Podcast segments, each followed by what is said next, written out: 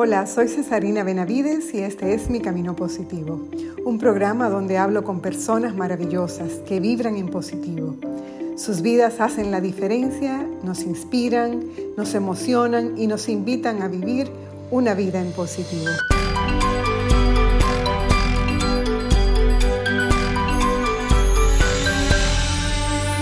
Cuando pensamos en situaciones extremas a las que un ser humano es sometido emocionalmente, Pensamos en depresiones, en estados de ánimo indeseados, en reacciones violentas y atípicas y en decisiones tan radicales como el suicidio.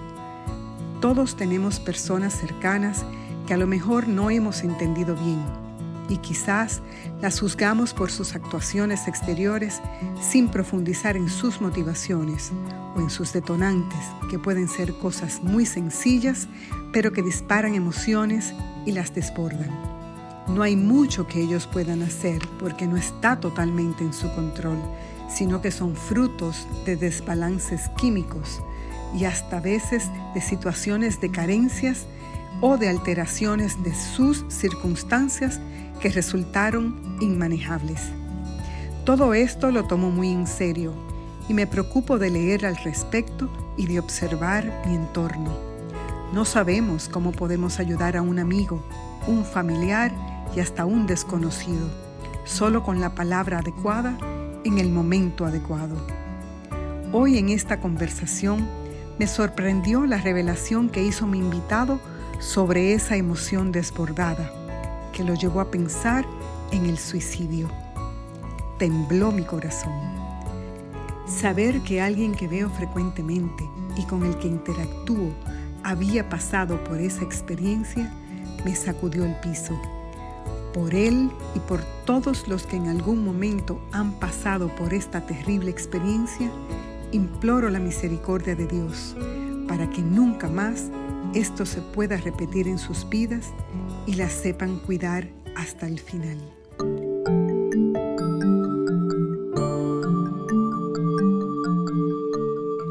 Es un tipo que permanentemente está sonriendo. Se mueve de un lado para otro y siempre está haciendo algo, ayudando a alguien, construyendo, dejando a su paso cosas concretas.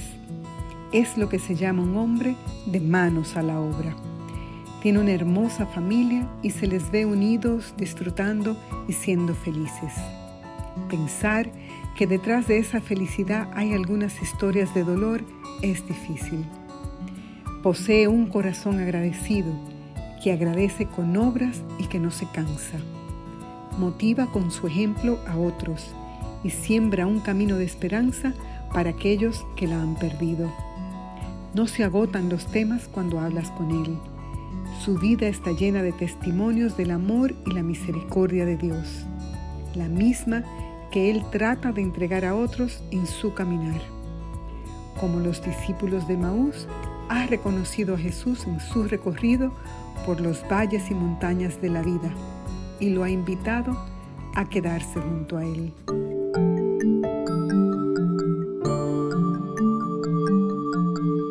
Mira, Luis, eh, muy, muy, muy contenta de que eh, me dediques este tiempo. Yo creo que Tú eres una de esas personas que siempre he visto desde la que yo pienso que puedo aprender mucho. O sea que esta conversación para mí va a ser como eh, tipo cátedra, vamos a ponerlo de esa manera. Gracias, de verdad. Esa es una conversación, como te digo, entre amigos, simplemente tratando de que, de que lo que nosotros podamos compartir le sirva a alguien que de alguna manera pudiera estar pasando por una situación o haya pasado por una situación o lo podamos ayudar a prepararse, eh, no solo por la experiencia que podamos compartir, sino porque al final, eh, Luis, yo pienso que todos tenemos los mismos problemas, a todos nos enfrentamos a los mismos retos y algunos de los resultados que se obtienen depende mucho de la actitud con la que nosotros los enfrentamos.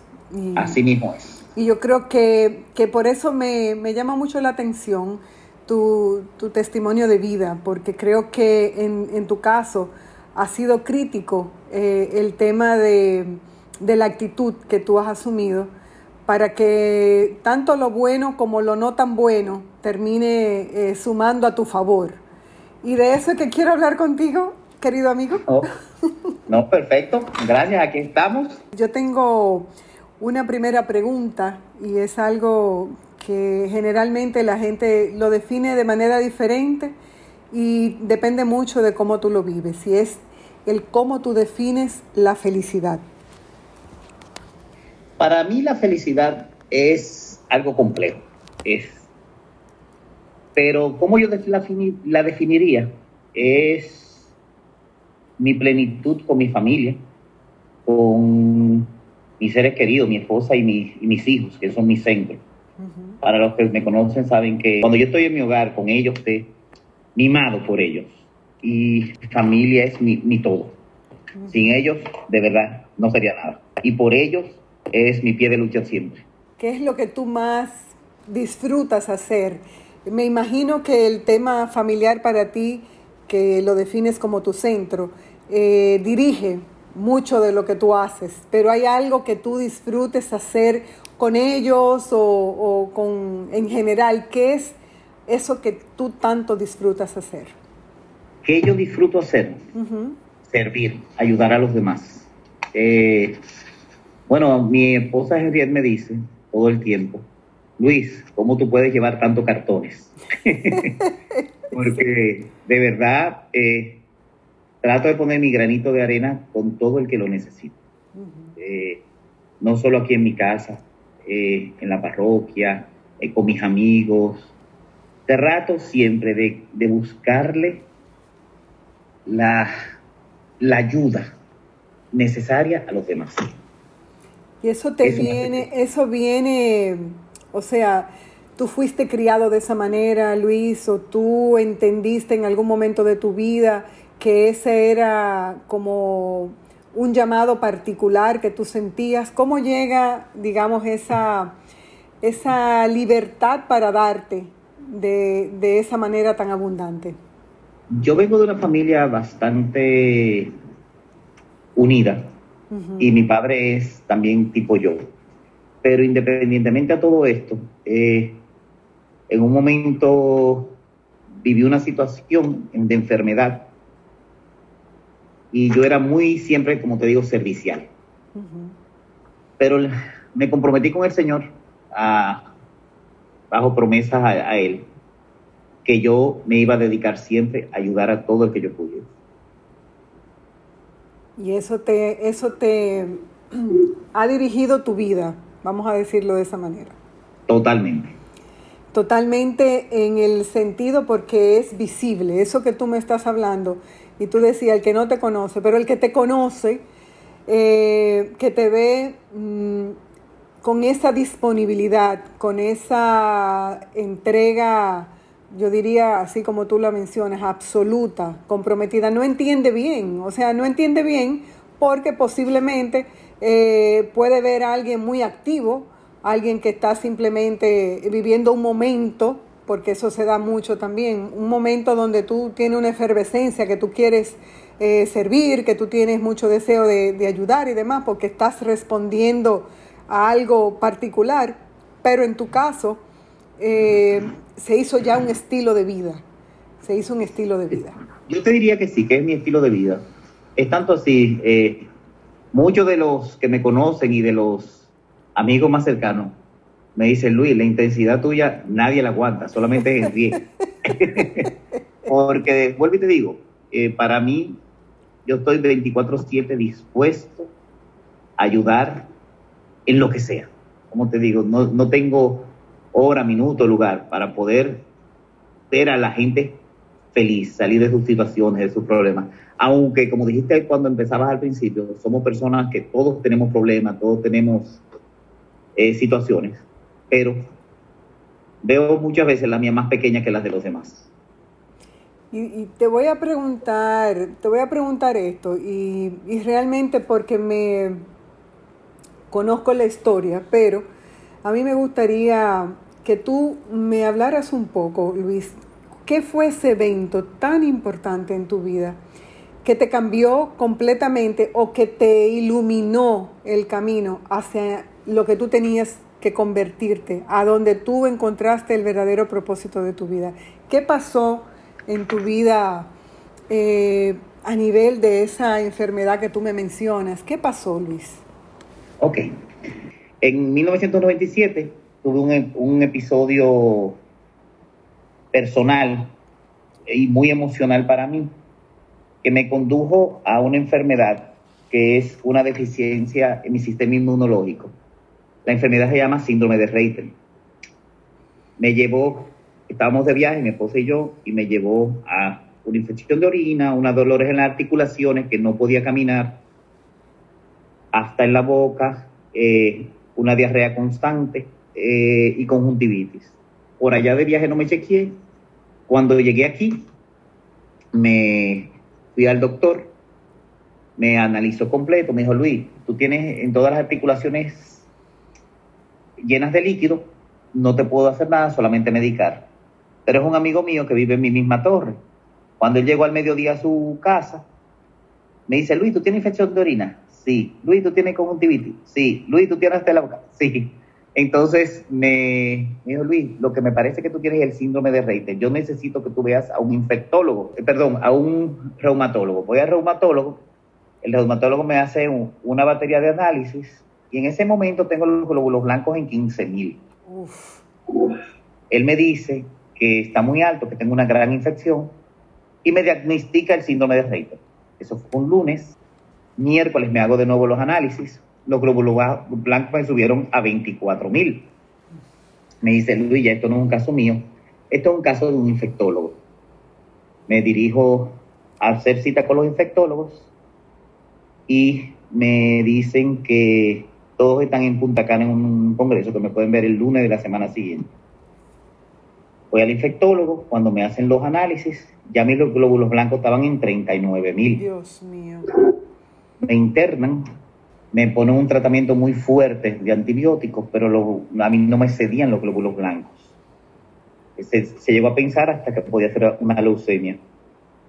Eh, cuando estaban ya en 49 mil eh, los glóbulos blancos, el doctor nos sienta a mi esposa y a mi hija, Henriette y a mí, y nos dice, miren, si esto sigue así, tú puedes llegar a caer mañana en un coma séptico. Dios mío. Yo le dije, eh, en ese momento a, Henriette, no quiero ver a nadie, yo solamente quiero que me traigan a mis tres hijos aquí a la habitación. Cuando me llevaron a mis tres hijos, me recuerdo, ya era en la nochecita, una de mis gemelas se abrazó a mí y me dijo en ese momento, todavía me da papi, tú no te puedes morir porque nosotros estamos orando porque tú te sanes. En ese momento mis, hijas tenían cuatro añitos. Y ellas no sabían lo que estaba pasando.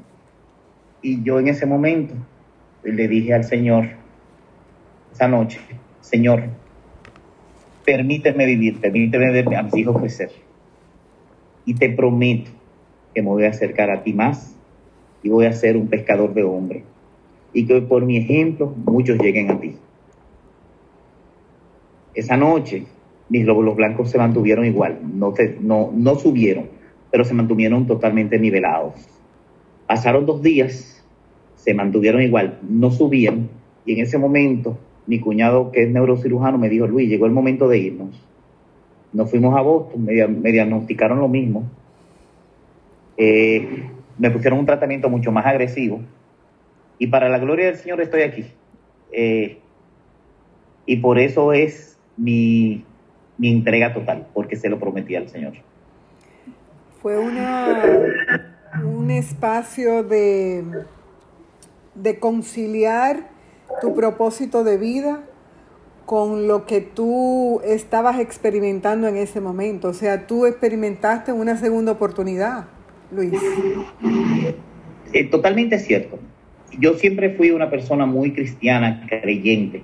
Es tanto así, eh, nunca mis hijos salieron de la clínica.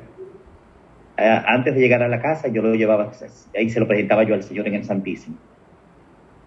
Y, pero fue, ese fue mi momento que puedo decir que me marcó mi vida un antes y un después con, con la iglesia.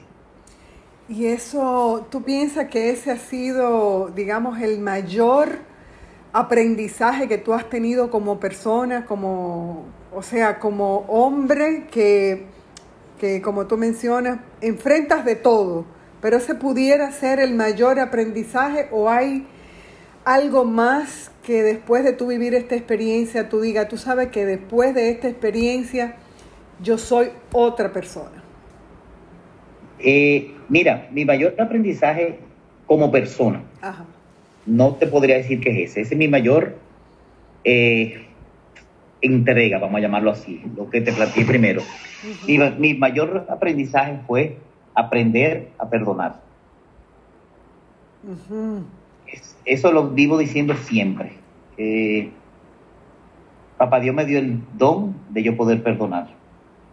Pero eso es muy profundo, Luis, porque eso es, eso es algo, ¿cómo te digo? O sea, tiene que ser un don porque nosotros somos incapaces de, de producir como el perdón de manera gratuita como lo hace Dios. O sea, eso se aprende, eso se aprende o eso se devuelve eh, por lo mucho que uno se ha sentido perdonado. Pero tú recibiste esa, esa, ese regalo y es algo que tú usas o es algo que tú enseñas, porque yo sería, tu, yo sería tu alumna, yo necesito mucho de eso. Yo lo uso eh, constantemente, el perdón.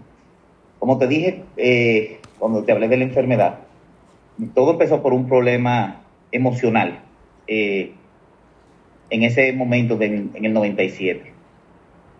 Y en el 2001 exactamente.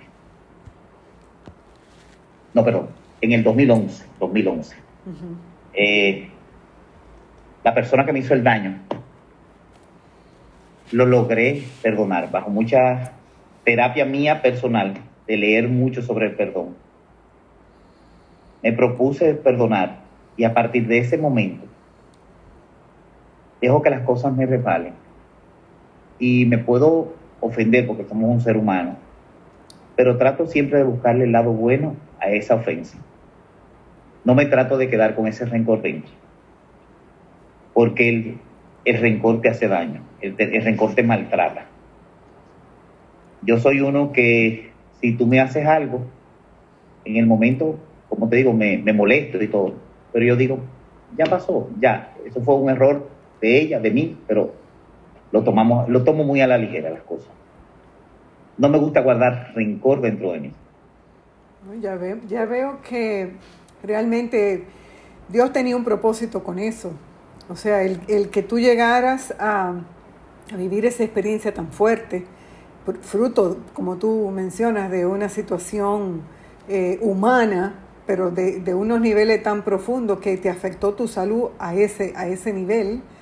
O sea, eh, realmente ese era el propósito que Dios tenía con eso, no, no me cabe duda, pero, pero es un aprendizaje, eh, Luis, que, bueno, el tema del perdón es algo demasiado complejo, es algo demasiado, eh, vamos a decir, como difícil de, de entender y de procesar porque la tendencia nuestra es, como tú dices, a sentirnos ofendidos y a no darnos el chance de, mirar la historia del otro y de pensar qué, está pasando por la vida de esa persona que es capaz de dañarme a este con esta acción o con esta palabra o con tú sabes, o sea, es tan profundo y escucharte decir que leías mucho sobre el perdón, aprendiendo del perdón.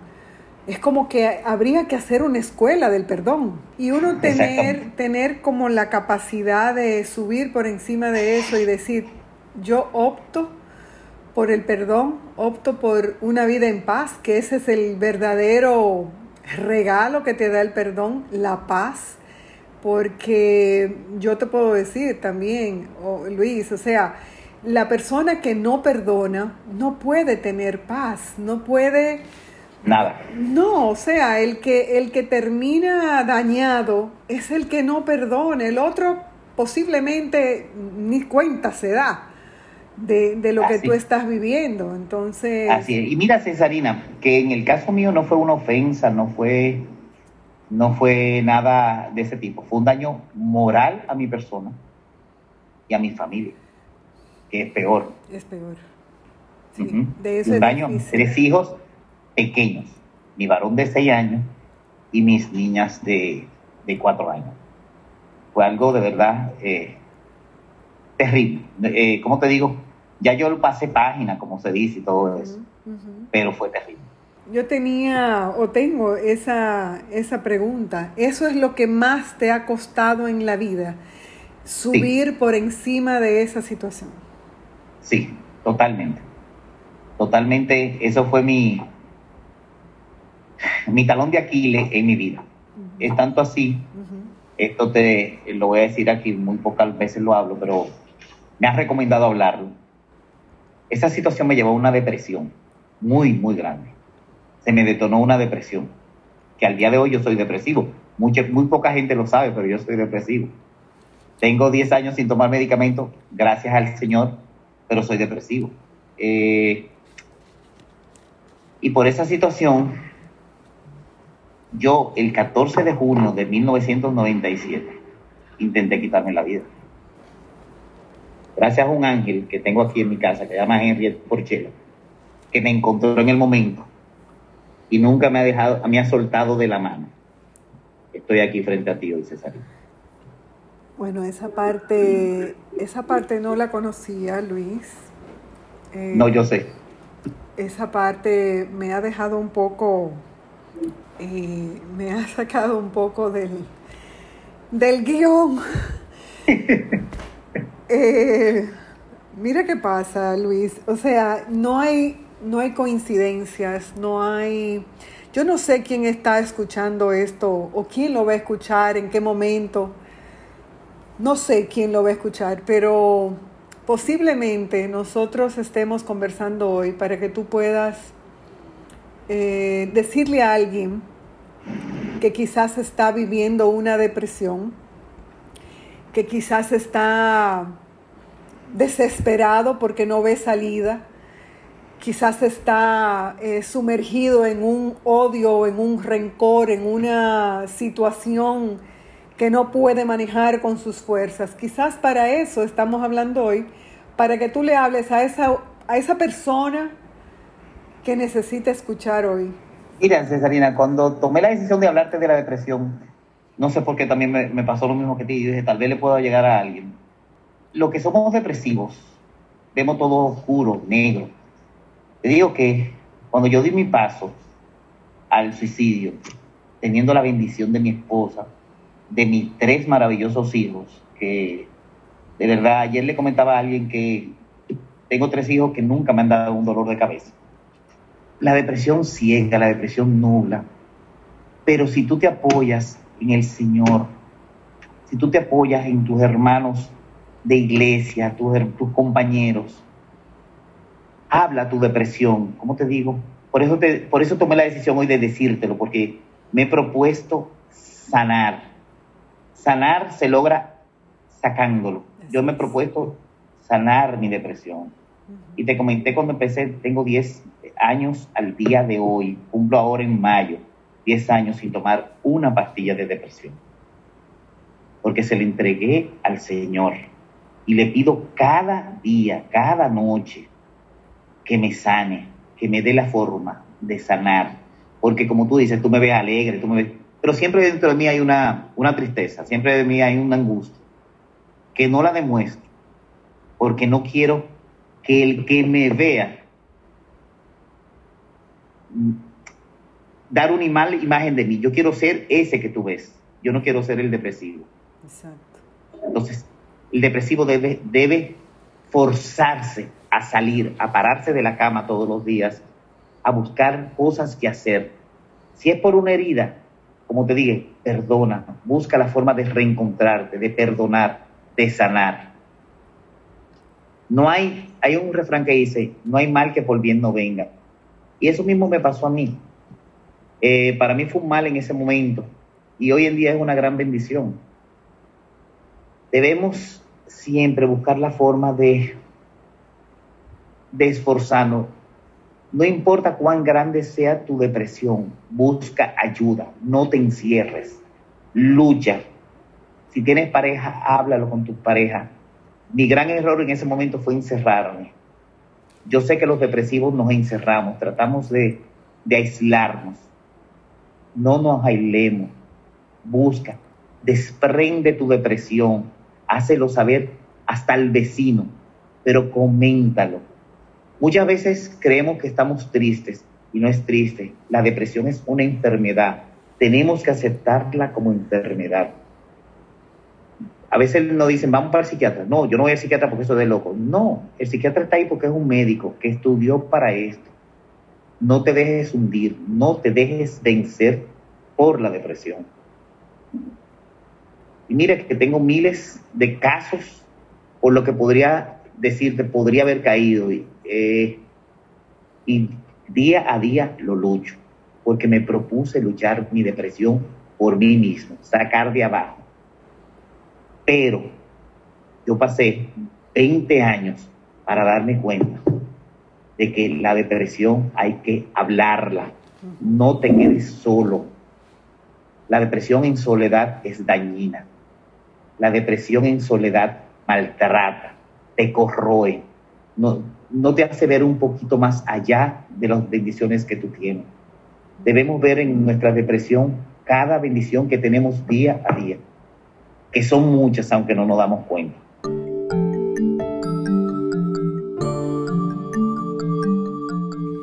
Todas las personas tienen sus penas secretas, de las cuales no sabe el mundo y a veces las llaman personas frías, cuando en realidad solo están tristes.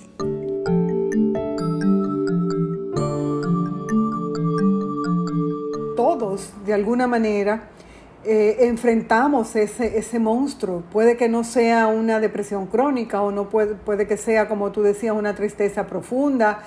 Hay muchas, muchos matices y, mucha gente no sabe ni siquiera, eh, Luis, que está depresivo. No reconoce la, depresión. Entonces, eh, cuando tú hablas de buscar ayuda, yo creo que ese es el, el paso número 001, porque no, no reconocerla no te permite a ti buscar la ayuda. Entonces, también tenemos que tener eh, en el entorno familiar gente que esté alerta porque puede que tú no tengas la depresión, pero alguien de tu familia puede estar viviendo una depresión y no lo sabe y tú puedes ser la persona que le, lleves la ayuda aunque no la pida. Así mismo es, Cesarina, como te digo, tú sabes que hace ya eh, aproximadamente 16 años, ya mis hijos en la adolescencia, yo lo, un día hice una reunión familiar de ellos tres con, mi, con Henriette, mi esposa, y le dije, miren, yo quiero que ustedes sepan que su papá es depresivo. Quiero que lo sepan para que cuando ustedes me vean, porque anteriormente a eso su mamá toreaba mucho la situación, ¿me entiendes? Pero yo lo senté y le, hablé claro, yo dije, su papá es depresivo, depresivo es una enfermedad, no, no le cojan miedo. Se lo estoy diciendo porque ustedes son mi ayuda, ustedes tienen que ser mi sustento. Cuando ustedes me vean caído, tropezar, denme ese bastón que yo necesito. Porque es la única forma que el depresivo sale adelante, con ayuda. Solo no puede. Tanto ayuda familiar, ayuda eh, profesional, que es importantísimo. Los medicamentos son súper importantes. Yo te mencioné que hoy en día no estoy en medicamentos, pero yo duré 17 años en medicamentos para la depresión. No, lo que cuando, cuando vemos todo todo, digamos, el espectro completo. Es un sistema alrededor de, esa enfermedad, como de cualquier otra. Igual eh, para, para enfermos, por ejemplo, de cáncer o enfermos de, Totalmente. Es lo mismo, es un sistema que hay que crear, un sistema familiar, porque al que le da la depresión no le da solo, impacta a su familia también, ¿entiendes? Eh, eh, lo tenemos todo un poquito se nos, se nos pega porque la, vamos a decir que la empatía te hace meterte un poco en la vida del otro y sentir un poco como está sintiendo el otro, porque a veces uno lo ve y se siente impotente, no lo puedo ayudar porque no le puedo decir, porque no estamos viendo las cosas de la misma manera. Tú decías que, la gente, la gente depresiva ve las cosas oscuras, ve la cosa eh, sin salida y demás. Y, y el que está afuera, que la está viendo de otra manera, no tiene cómo explicársela. Así mismo. Y una cosa importante, Cesarina, que nos pasa mucho a, los depresivos, que, que no tenemos la solidaridad o la compañía de una persona que entienda la enfermedad. Porque muchas veces dicen, no, eso es un disparate, eso es él que está así. No, no eh, ¿cómo te digo? Si tú encuentras que esa persona que tú le dijiste, muchas veces hay jóvenes que son depresivos. Yo he, yo he ayudado a muchos jóvenes, Cesarina, que son depresivos y su papá no, no lo entiende. Eh, porque creen que son cosas del muchacho, no creen en el médico. Óyeme, busca tu ayuda. No la encontraste al lado tuyo, sigue buscando, tú la vas a encontrar. Y por eso trato hoy en día de hablar mi depresión abiertamente, para que la gente sepa que se puede. Claro. Que tú puedes luchar, echar para adelante y ser soporte para otros y vivir una vida productiva, una vida normal dentro de, dentro de lo que eh, definimos como normal. Como tú dices, una persona que tiene sus luchas internas, pero avanza en la vida, es un gran profesional, tiene una familia hermosa, tiene sus proyectos de vida, ayuda a otros. Óyeme, eh, tienes toda una situación, digamos, de, eh, que te tienes que ocupar de ella, pero eso no te ha impedido, Luis, ser exitoso en todo lo que tú haces. Entonces, no solo se puede, sino que, se lo deben a sí mismos, ¿entiendes? Porque lo otro es eh, meterse en una esquina y esperar a que el mundo se acabe o qué, no sé. O sea, así mismo, así mismo es. Las opciones no son muchas, o sales o sales, ¿entiendes? No hay alternativa. Así es, como te digo, eh, como dice, sales o sales, porque la peor salida es la que toman los depresivos muchas veces, que no lo quiero mencionar aquí, pero debe salir, como te digo, y se puede, se puede, se, lo digo yo que llegué a estar en la peor sombra que puede tener una persona, en la peor oscuridad, en la peor penumbra, en la peor tormenta, estuve yo te voy a decir qué me detonó eso, no te voy a decir el motivo, pero te voy a decir el qué me detonó mi depresión al peor extremo. Cuando mi hijo de seis años a mí me dijo, papi, yo no te quiero. Por la situación que te comenté que me va a pasar con el amigo mío. Cuando mi hijo me dijo eso, hasta ahí llegó mi mundo. ¿Cómo te digo? Porque él no entendía lo que estaba pasando. Y él lo que vio fue mi papá es un hombre malo. Y de verdad fue una tormenta muy fuerte que viví. Pero tengo ángeles en mi vida y tengo una siempre aquí al lado de mi casa. Bendito sea Dios. No, y yo pienso que, que como creyentes, ¿verdad? Sabemos que todo, todo obra eh, para bien para los que creen en Dios. O sea que eh, así, independientemente, Dios te ha utilizado mucho como instrumento para, para ayudar a mucha gente, pero también para que tú puedas ser ese testimonio con tu vida. O sea, independientemente, solo mirarte a ti ya es, una, es un motivo como para inspirarse. O sea que lamento que hayas tenido, como dice, qué cruz tan pesada te ha tocado pero qué madero tan bendito que ha logrado que tú tengas un testimonio del tamaño del que tú tienes, Luis. Entonces, ah, eso eh, ha sido y será de bendición para mucha gente. Así es que... Es una cruz, eh, ha sido una cruz pesada, Cesarina, pero te puedo decir que mi mayor compañía, independientemente de lo que ha sido mi, hogar, mi familia, ha sido Dios. Yo visito el Santísimo diariamente desde hace más de 12 años. En época de la pandemia me limité, un poco porque no se, no se puede. pero todos los días de rodillas ante el Señor se lo, se lo pongo. Le pongo mi, mi depresión en a, sus pies. Le digo, yo acepto tu voluntad. Si este es mi cruz, voy a seguir con ella, pero ayúdame a llevarla. Yo creo que e, es como el aguijón de, de San Pablo, ¿verdad? Es tu aguijón.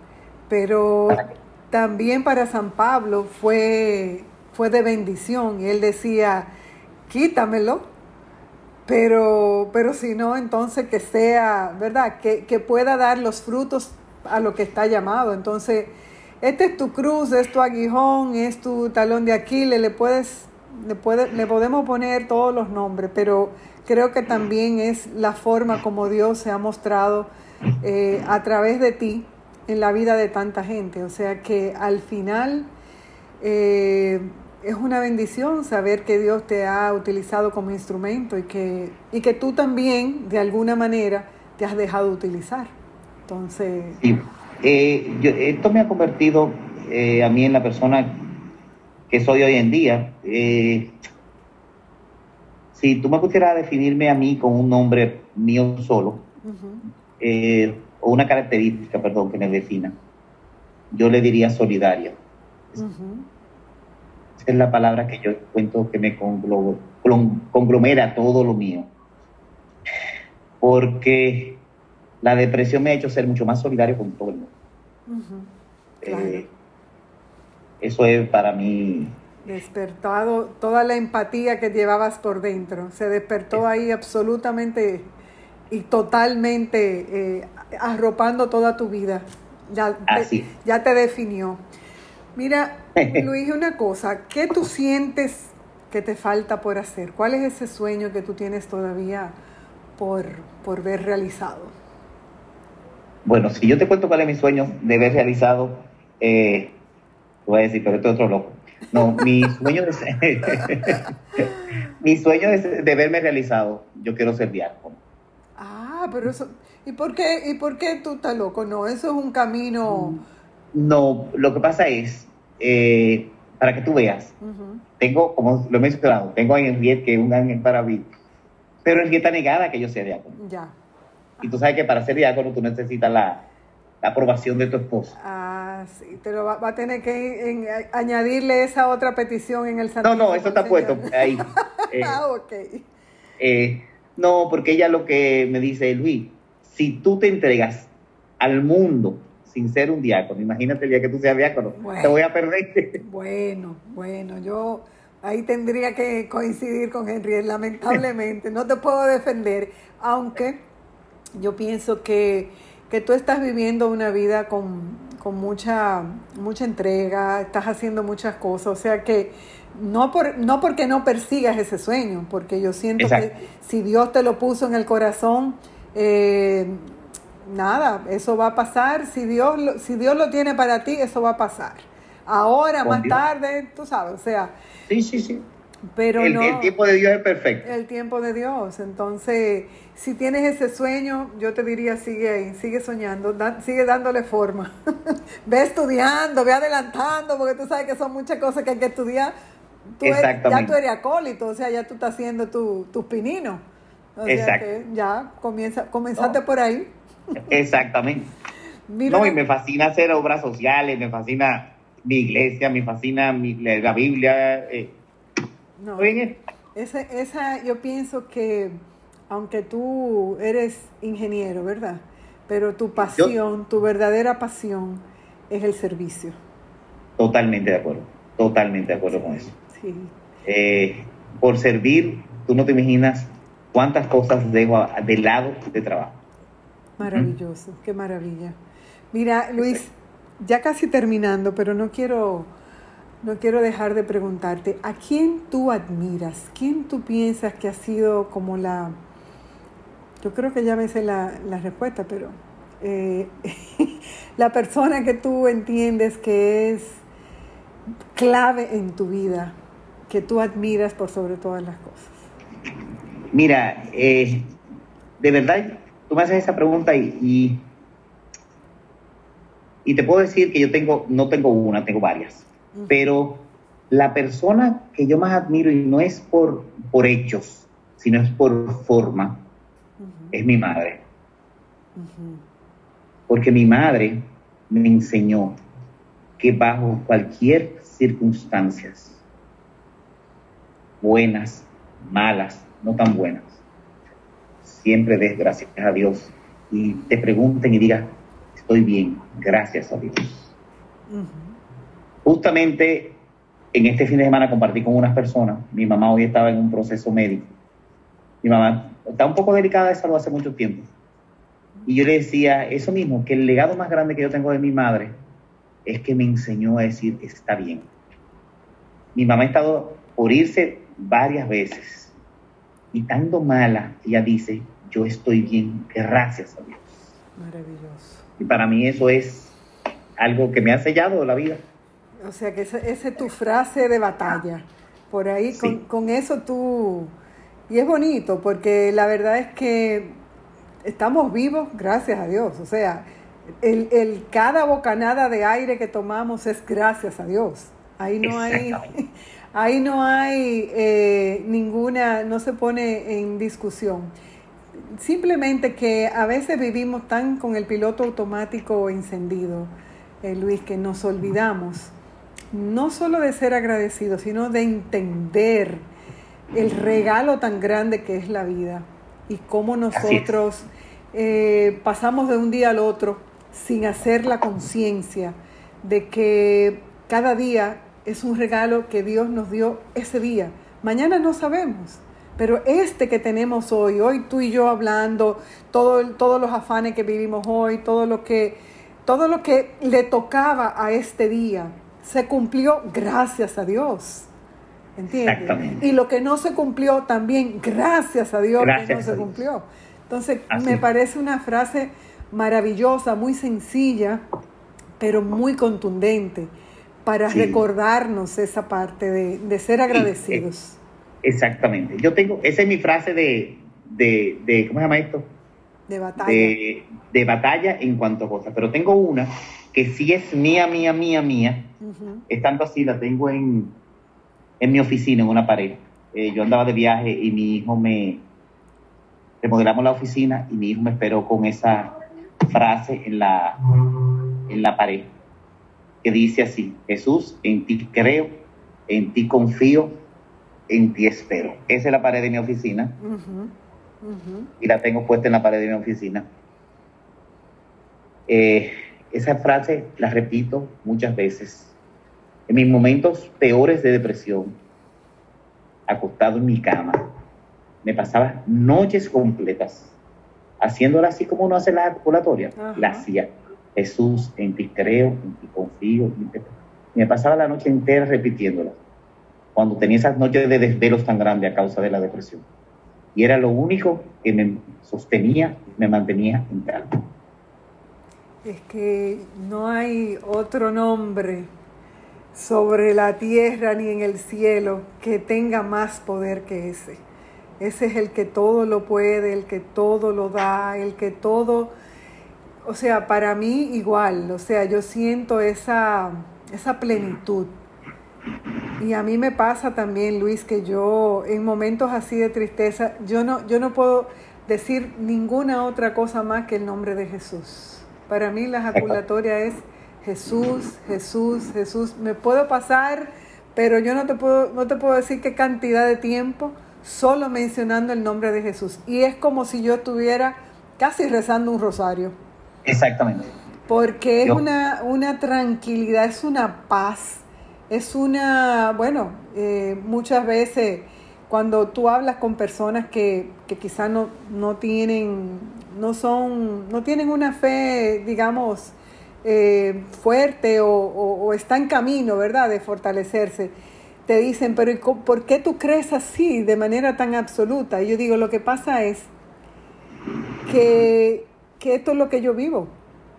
O sea, yo no lo vivo de otra manera. Yo te puedo invitar a que tú lo, lo practiques ¿verdad? Yo te puedo invitar a que tú pruebes. Yo no te puedo, yo nada más te puedo decir lo que yo vivo, pero yo no te puedo convencer para que tú lo vivas. Yo lo que te invito es a probarlo. prueba a ver, prueba lo que es tener una relación con Jesús, con María, y después tú me dices, pero yo no te puedo obligar ni te puedo decir lo que yo hice o no hice. Es algo tan personal. Exactamente. Mira, eh, ahora que mencionaste a María, que la ves aquí atrás. sí. Eh, María es mi fiel compañera en todo mi viaje. Yo cojo mucha carretera. Y como tú dices, yo ni el radio de mi carro prendo. Y me paso todo el tiempo agradeciéndole al Señor, viendo el paisaje y orando y, haciendo mi rosario. Y la gente que se monta en mi carro me dice, ¿y cómo puede? Yo no lo necesito. Yo voy conversando con mi Señor y con mi Virgen. Es así. Lo que pasa es que, es, como decíamos al inicio, es un estilo de vida, Luis, algo que se escoge, algo que yo siento que es Dios el que te escoge. Eh, realmente tú tienes que estar abierto, tú tienes que estar dispuesto, tienes que estar como en esa, yo digo que en la necesidad, porque muchas veces eh, Dios nos habla constantemente, y no a ti, a mí nada más, a todo el mundo, totalmente, completamente, todo el tiempo. Hay alguien que tiene los audífonos puestos y no oye. Hay gente que tiene la música, tiene la música muy alta y no oye. O sea, todas las distracciones que se dan eh, están ahí. Pero hay otros que tienen a veces un, un ¿cómo se llama? Un audífono en un oído y el otro lo tienen dispuesto. Eh, hay gente que quiere escuchar y así se van dando como esa, esos distintos niveles de aceptación. Y cuando llega uno que Dios te habla y tú quieres escuchar, eso es lo que pasa. Exacto. Lo que sí, esa gente que cuando Dios le habla y, lo escucha, tienen que entender que porque Dios te hable y tú estás con Dios, no es que tú estás libre de que no te va a pasar nada, de que tú no vas a tener situaciones difíciles, porque todos pasamos problemas, todos tenemos situaciones, todos tenemos problemas económicos, todos tenemos problemas familiares, pero cuando tenemos al Señor con nosotros, todo se nos hace más fácil. Es así. Porque, como te digo, para mí tener a, Dios conmigo es mi plenitud. Eh, para mí Dios lo es todo, es mi soporte, a Él le entrego mi día. Y como te digo, tengo miles de situaciones, pero las sé manejar más teniendo al Señor conmigo. ese es el, vamos a decir, ese es el truco, realmente. No es que desaparecen las situaciones, es que las situaciones se ponen... Eh, al contrario, muchas veces son más. Sí, sí, pero, pero lo que también he podido como apreciar en todo este camino de, los años que tenemos caminando en el Señor es que independientemente de la gravedad del, del asunto, de, la, de lo complejo que sean las situaciones, de repente tú tienes momentos de mucha claridad en medio de esa tormenta. Parecería como que si la tormenta eh, parara de repente, para iluminarte sobre cómo accionar sobre una situación y teniendo ya ese conocimiento, arranca la tormenta de nuevo, pero ya tú sabes cómo vas a, resolverlo. Entonces, esa diferencia, Luis, es lo que mucha gente no, no entiende o no espera que suceda. Sucede en medio de la tormenta, tú recibes una respuesta, tú recibes una luz, tú, tú recibes una solución. La diferencia es que muchas veces nosotros queremos que la, solución venga con la acción que la haga otra gente. Y no es así, es a nosotros mismos que nos toca. Los problemas son nuestros. Dios nos da la capacidad para nosotros resolverlo. No es Luis que me va a resolver el mío. Luis me puede ayudar. Exactamente. Me puede orientar pero estoy llamada a solucionar mis situaciones yo, porque soy yo la que crezco, soy yo la que me fortalezco, soy yo la que me convierto en una mejor persona cuando yo puedo enfrentar mis situaciones y superarlas. Entonces, si la supera Luis por mí, el que crece es Luis.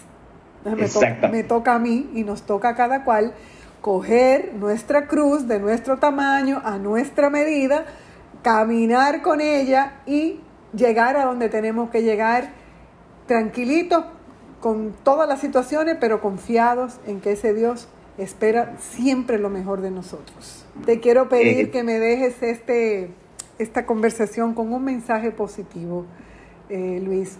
Ya me has dicho tantos, pero un cierre, un cierre que me, como que, que deje a, a, los que escuchan de una manera completamente eh, convencido de que todo lo podemos en ese Cristo que nos fortalece. Amén, así es. Bueno, lo que yo le puedo decir a, a todos es que cuando tenemos a Dios con nosotros en nuestros corazones, todo lo que venga, todo lo que pasa, toda situación, todo tropiezo, el Señor está contigo, te ayuda y te levanta. Si tú crees, se puede. Mantén tu fe firme y tu vista puesta siempre en el Señor, en esos clavos que, se le fueron clavados a, a Jesús, por ti y por mí, para salvarnos y limpiar nuestros pecados. Amén. Amén, amén. Bueno, pues gracias mi amor, gracias Luis por esta, esta noche maravillosa. Dios te bendiga mucho.